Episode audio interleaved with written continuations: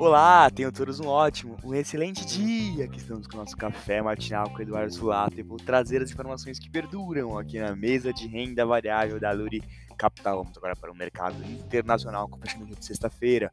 S&P 500 fechou em queda de 0,25%, DXY fechou em queda de 0,41%, Sul-Americano fechou em alta de 0,93%. Motivos do fechamento? Do mercado internacional. A espera por indicadores fortes nessa semana de agora.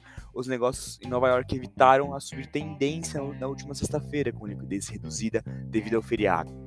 Na China, China segue com protestos da população devido a restrições fortes à Covid-19 que prejudicam a economia por lá. Vamos agora para o mercado doméstico, também com fechamento de sexta-feira. O Bovespa fechou em queda de 2,55%, o Dow Food fechou em alta de 1,83% e os juros fechou em alta de 1,87%. O mercado se mantém em cautela diante do discurso iniciado por Haddad na sexta-feira, pelo fato do discurso manter pouco foco no compromisso fiscal, com investidores considerando o discurso superficial. Vamos agora para os indicadores do dia de hoje. O boletim Focus, tá? IPCA 2022 de 5,38% para 5,91%.